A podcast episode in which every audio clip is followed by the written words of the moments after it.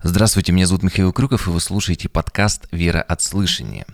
Мы с вами сегодня читаем, разбираем и комментируем книгу «Деяния апостолов», седьмую главу. А, в прошлом выпуске, а, в шестой главе, а, мы читали об избрании семи диаконов церкви. В их обязанность входило обеспечение продовольствием неимущих, такое вот социальное служение, но при этом они были исполнены Духом Святым, то есть это были не не, не просто люди а со стороны, это были посвященные Богу люди. И они с дерзновением несли свое духовное призвание, великое поручение, которое есть у каждого христианина, они проповедовали о Христе. И одного из них э, схватили, им был Стефан, э, к нему приставили лжесвидетелей, которые обвиняли его, и после того, как все э, лжесвидетельства были озвучены, читаем с первого стиха современный перевод. «Это действительно так?» – спросил первосвященник. Стефан ответил, «Братья и отцы, и когда это читаешь, по сути, э, к кому обращается Стефан? Э, ну, можно сказать так, к еретикам. Потому что они же не верили так, как он. То есть э, должно было быть презрение, ненависть. А он говорит, братья, отцы, послушайте меня. И немножко даже такое недоумение а, сперва возникает.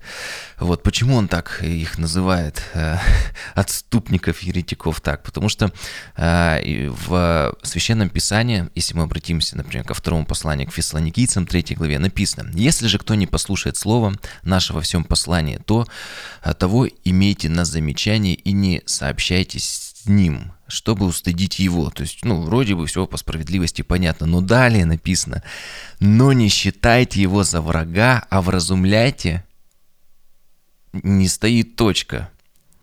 Вразумляйте, мы сразу думаем, ну, сейчас мы ему зададим. Но вразумляйте как? Брата, как брата вразумляете.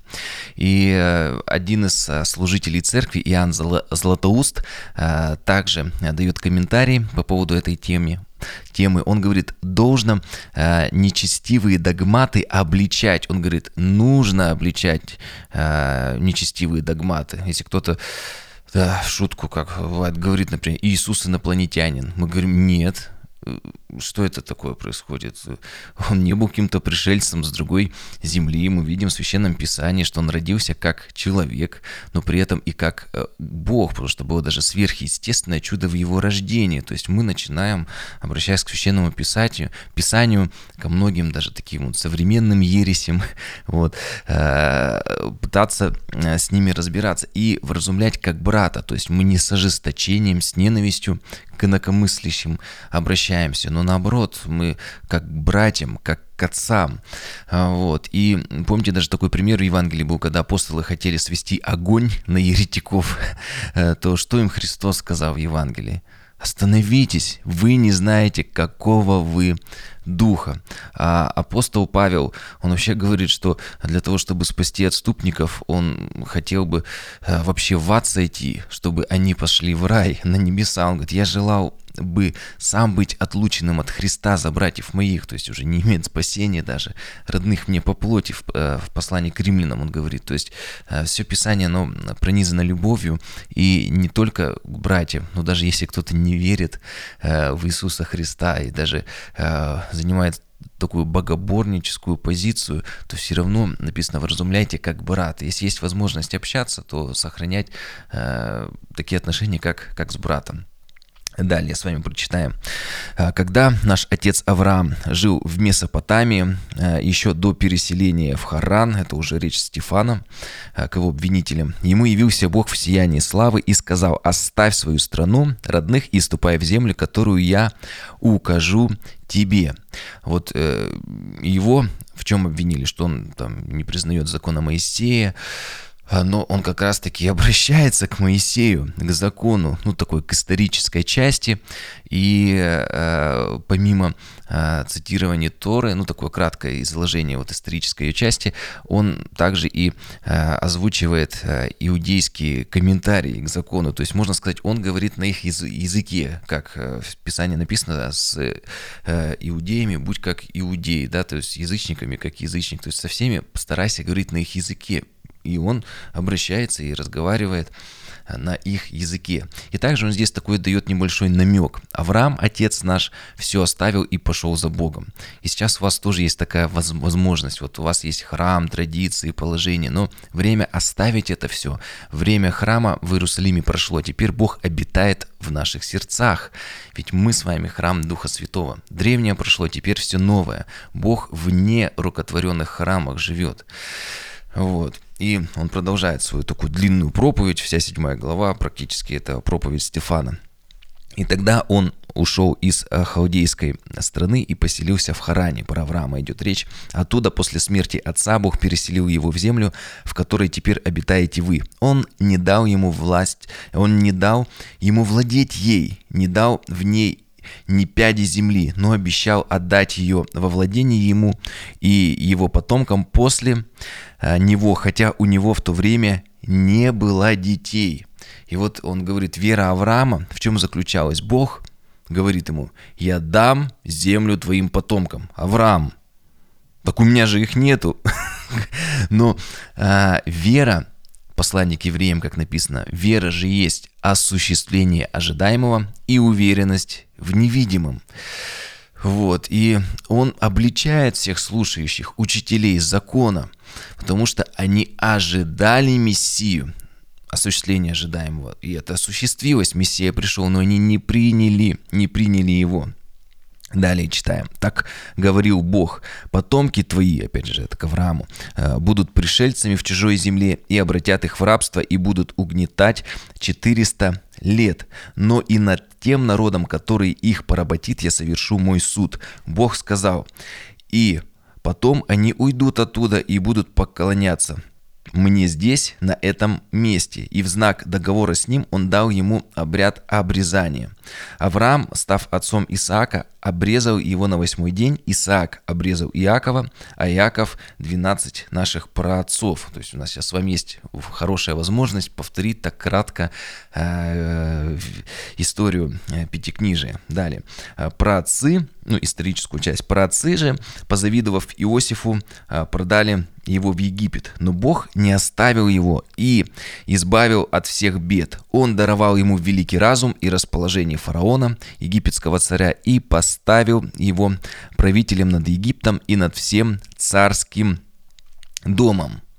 И вот здесь вот такая интересная аналогия, что несмотря на то, что братья Иосифа, патриархи, и 12 колен Израиля, да, 11, 12, вот, э, хотели его убить, вот, ладно, с коленами Израиля, извиняюсь, тут я оговорился, там 11-12, потому что, помните, там же э, у там был такой момент, что их как бы было 13, но в одном колене было 2. Но это совершенно а, другая история. Кому интересно, можете Э, как говорится, загуглить. Вот. И вот здесь такая интересная аналогия, несмотря на то, что братья хотели его убить, э, но потом они его продали, ну, как бы пожалели в рабство. Ну, представляете, да, пожалели, не убили, но продали в рабство. И кто-то сказал, да лучше бы убили, чем всю жизнь рабом быть. Но, что интересно, э, Бог сделал вот из отвергнутого братьями Иосифа, из раба, правителя самой могущественной страны того времени. Так и Христос, как написано, Он, отвергнутый камень, краеугольный камень, стал главой правого угла. Его убили, но вот тысячи людей в Иерусалиме приняли Иисуса как царя и Мессию. А, и Стефан, он постоянно дает намеки, что Ветхий Завет указывает на Христа. Он говорит, «Э, вы не поняли этого, что вот все, что происходило, все, что описывается, все эти, даже историческая часть, все указывает на Иисуса Христа. И он предостерегает их от того, чтобы они не поступили с Христом как братья Иосифа. Он говорит, вы понимаете, что вы э, те, правда, в рабство продали, хотели убить, а эти убили его. Он говорит, вы же как братья Иосифа точно так же поступая, поступили со Христом. Вот далее читаем. Но вот а, во всем Египте и а, Ханаане настал голод и великая нужда. Не осталось никаких припасов и у наших отцов.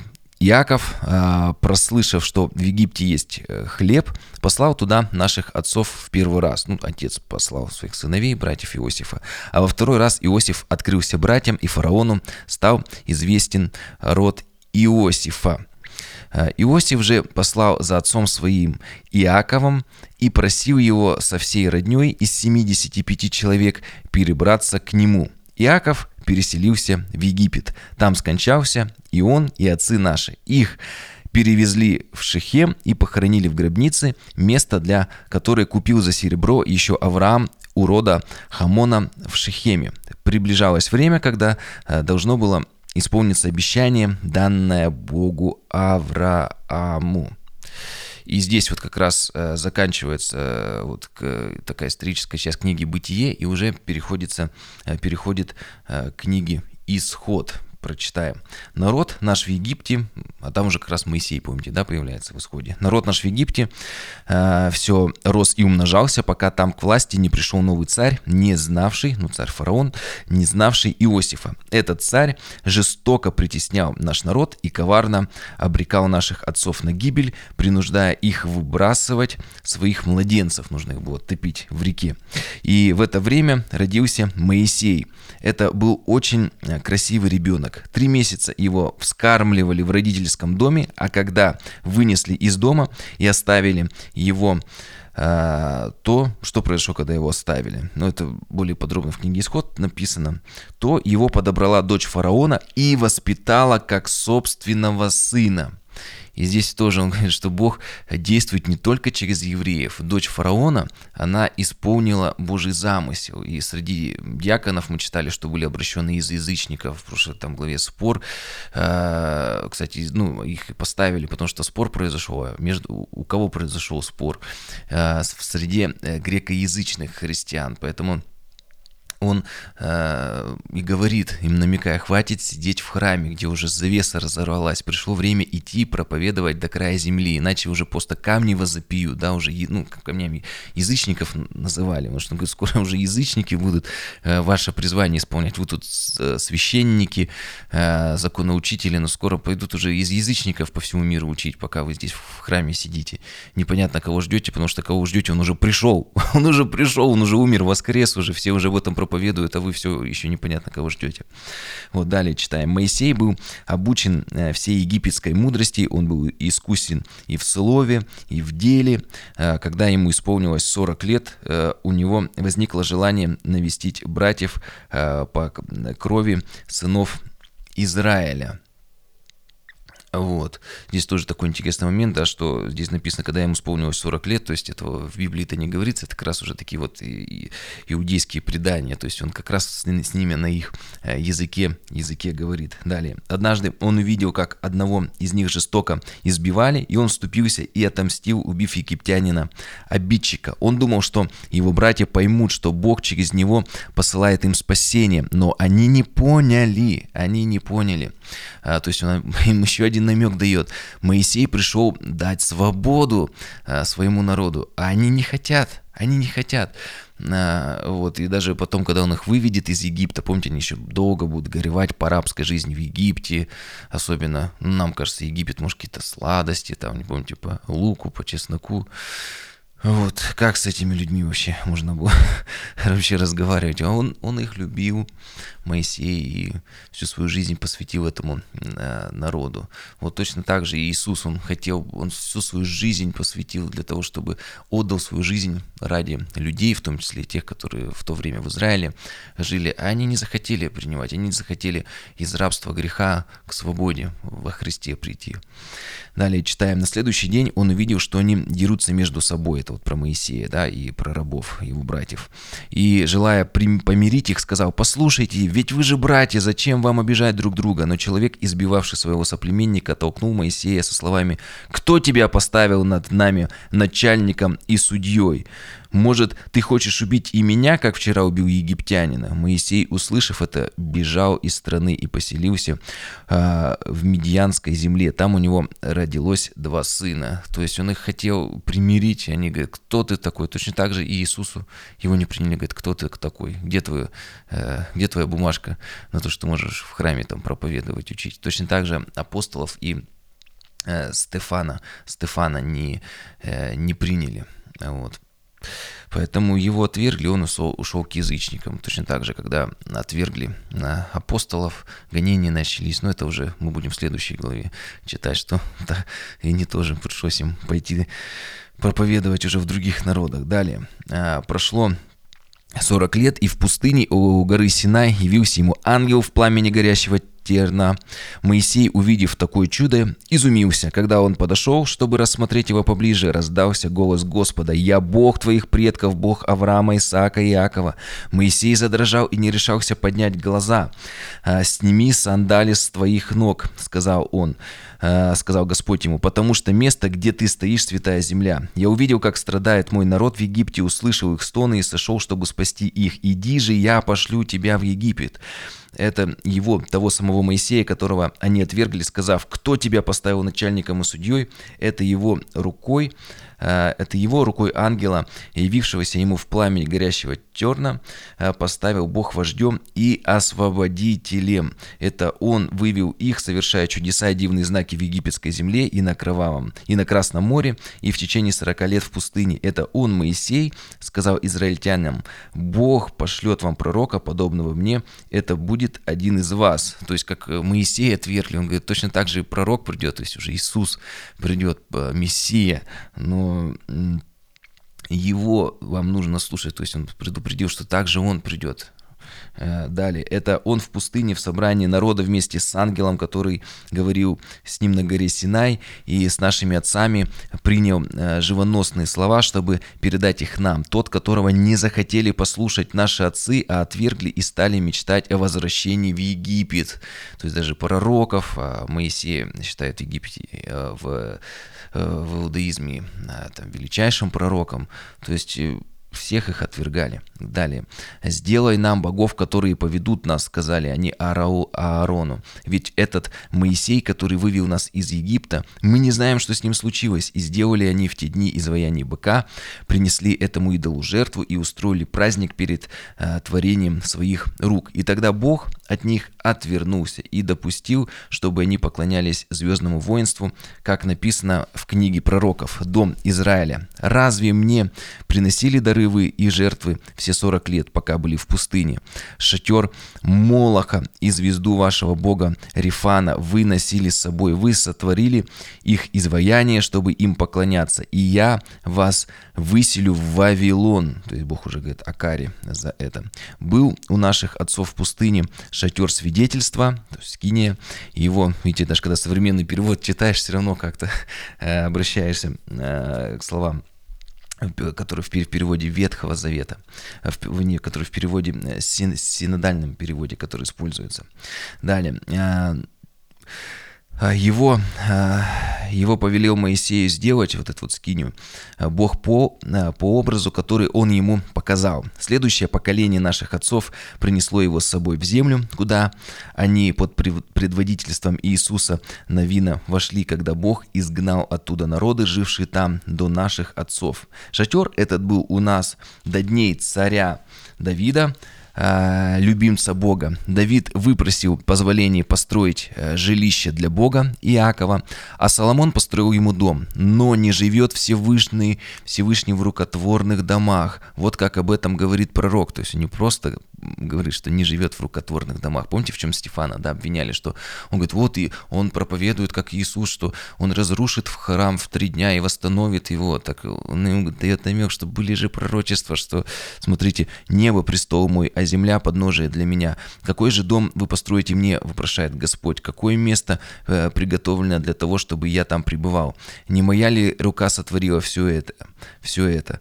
И он как бы продолжает им давать э, намеки, что уже все изменилось, уже ветхозаветные времена закончились, завеса разодралась, уже Новый Завет, Новый Завет в крови, в крови Христа.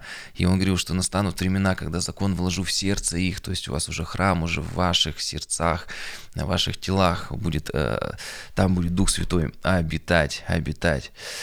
Вот, э, и вот после того, как Стефан показал, что не отвергает Моисея, даже дал им некоторые намеки на то, что все-таки Иисус есть Христос, то есть Мессия или на русском языке пом, помазанник. Вот. И он обращается к своим оппонентам, строптивые люди. Вот. Немножко непривычно современный перевод, так и хочется синдально вспомнить. Жестоковыйные люди, э, с сердцем, не знающим Бога, или там написано с необрезанным сердцем, и с ушами глухими для истины. Э, то есть еще пророки говорили, э, что не только нужно свое тело посвятить э, через обрезание, то есть как бы видимое обрезание, э, это был такой видимый знак посвящения, но суть-то в другом заключалась, что нужно было обрезать свое сердце, посвятить свое сердце э, Господу и сердце, и слух, как здесь говорит, не знающим Бога, с ушами глухими для истины, то есть и уши, и сердце, чувства, мысли, эмоции, то есть всего внутреннего человека нужно было посвятить Господу, то есть видимый знак на теле, это только как следствие должно было быть, а не первая причина. Первая причина, она внутри, внутри. А, далее он, э, он говорит, обращаясь к ним, «Вы всегда противились Святому Духу, и отцы ваши, и вы, кого из пророков не гнали ваши отцы? Они убили тех, кто возвестил о приходе праведника». То есть и здесь про Христа говорится. «А теперь вы стали его предателями и убийцами, вы получили закон, врученный вам Божьими ангелами, и не соблюдаете его. Что они не сохранили? Что самое важное центр у сердца Ветхого а, Завета? Но об этом сказал Иисус Христос. Он, Иисус Христос сказал, что Ветхий Завет, он свидетельствует обо мне. То есть весь Ветхий Завет, его цель была указать на Иисуса Христа. Но они не только не увидели это, что он на него указывал, но они и отвергли, не приняли свидетельств Ветхого Завета и убили свидетельство Ветхого Завета. То есть Ветхий Завет на него указывал, вот он пришел, и они его убили. То есть тот, на кого указывал Моисей и пророки. Они судят Стефана за то, что Стефан а, отвергает Моисея, проповедуют против Моисея. А он говорит, послушайте, так это вы отвергаете Моисея. Моисей на Христа указал, а вы убили Христа. То есть вы не только не исполнили, но вы еще и богопротивники. Вы-то как раз-таки против закона Моисея. Это и идете, и идете против закона Моисея. Далее написано, услышав, услышав это, все заскрежетали зубами от ярости, или в синдальном переводе э, рвались сердцами. А Стефан, исполненный Святого Духа, устремил к небу глаза и увидел сияние Божьей славы и Иисуса по праву руку Бога. Как мы уже говорили, он был исполнен Духом Святым, и Дух Святой ему давал смелость. Помните, еще раз хочу про четвертую главу сказать. Они молились, что дай нам, Господи, со всей смелостью смелостью проповедовать об Иисусе Христе. И Стефан не только увидел своими духовными глазами это видение, но также у него была смелость, потому что он был в помазании, а это э, видение, так скажем, которое он увидел, его озвучит. Он говорит, вот я вижу, открылось небо, и Сын Человеческий стоит по правую руку Бога. Он понимал, что эти слова будут стоить ему жизни, но он не мог по-другому. И смелость ему давал Святой Дух. То есть воскликнул это даже написано. Все подняли крик, заткнули уши, дружно бросились на него и, вытащив за город, стали побивать камнями. То есть уже никакого суда не было, не было приговора. То есть просто озверевшая толпа, ничего общего это с законом Моисея не имела, просто озверевшая толпа вывела его на вытащили за город и стали побивать камнями. Далее написано, свидетели обвинения сложили свои плащи у ног юноши по имени Савол. Ну, то есть единственное, что они сделали, это они должны были свидетели обвинения первые кинуть свой камень. То есть первые кидали камень свидетели обвинения. То есть в этом они э, как бы все сделали по закону. Ну, это, наверное, единственное, что у них было по закону вот сделано. Вот. Э, и здесь еще написано, так невзначай, про юношу по имени Павел, Савол. Это тот юноша, это будущий апостол Павел. Ну, по его малолетству ему э, не, да, не доверили бросить камень, мог он еще бросать, еще маленький слишком был. Поэтому сказали, ну, давай пока посторожи, вот здесь вот. Но об этом будет в следующей главе, она будет с этого начинаться. Далее, последнее, что мы здесь прочитаем, последние стихи. «Когда Стефана побивали камнями, он взывал, «Господь Иисус, прими мой дух». Встав на колени, он громким голосом воскликнул, «Господь, не вмени им это вину». И с этими словами умер, с этими словами умер. А, здесь э, интересный момент, что он подражает Иисусу Христу, который, помните, он же сам на кресте молился, прости им, ибо не ведают, что творят. Ну, это, конечно, Дух Святой э, также побуждал его говорить. И вернусь к тому, что я говорил в самом начале про обличение еретиков. Почему Стефан не стал проклинать их? Ведь он мог сказать, вы убийцы, ведь он мог справедливо сказать, вы вообще еретики, отступники, еще и праведников. Иисуса убили, сейчас еще его последователи убиваете. Но он не проклинает их. Почему? Потому что, во-первых, он был исполнен Духом Святым, человеку невозможно это, ну, Богу это, написано Богу возможно все, то есть благодаря потому что он был исполнен Духу Свят... Духом Святым, он, конечно, он ему дал силу, э, так сказать. Хотя я думаю, что, конечно, и горесть, и огорчение была в его сердце, и обида, что ну, несправедливо же так поступает. Но Дух Святой дал ему, так сказать. И также это была и проповедь для его убийц, то есть он даже во время смерти он продолжает, продолжает проповедовать, потому что это слова надежды для убийц. Помните, как мы пару выпусков назад говорили о том, что в Ветхом Завете, в законе была большая разница между преднамеренным преступлением и непреднамеренным. И последний не так а, строго наказывался. Поэтому Иисус говорит, вы не ведаете, что творите. И э, Стефан, последнего слова, он говорит, Господь не вмени им в это вину. И с этими словами умер. То есть он дает как бы такую надежду, надежду. Стефан верил, что они еще могут покаяться. И он оказался прав, ведь юноша Саула как раз таки и смог обратиться к Господу, измениться, покаяться и к явлению Христа по дороге в Дамаск. Его подготовил Стефан. Почему-то часто думаем, вот Иисус родился, э, Иисус явился э, апостолу Павлу сверхъестественно, и поэтому он покаялся. Но видим, что даже чудеса в Египте не смогли растопить э, сердца э, Божьего народа. То есть и точно так же здесь, возможно, даже после явления Христа Павел бы не изменился, но Стефан своими словами, своей мученической смертью подготовил а, Павла ко встрече со Христом. И как написано в послании римлянам 8 главе, при том знаем, что любящим Бога, призванным по его изволению, все содействует ко благу. Смерть Стефана не была напрасна, это очень важный момент. Из истории церкви мы также узнаем, что даже на арене Колизея на каждого замученного христианина было несколько покаявшихся зрителей. И когда люди пытаются вот так вот бороться с Богом, как Агов, да, то есть уничтожить Божью волю. Происходит эффект как от э, пожара, который тушит бензином. Он не только не затухает, но только разрастается. Но об этом мы будем читать э, с вами завтра, в следующей главе. Э, слушайте это в подкастах, эти выпуски, и смотрите на YouTube. Благословений.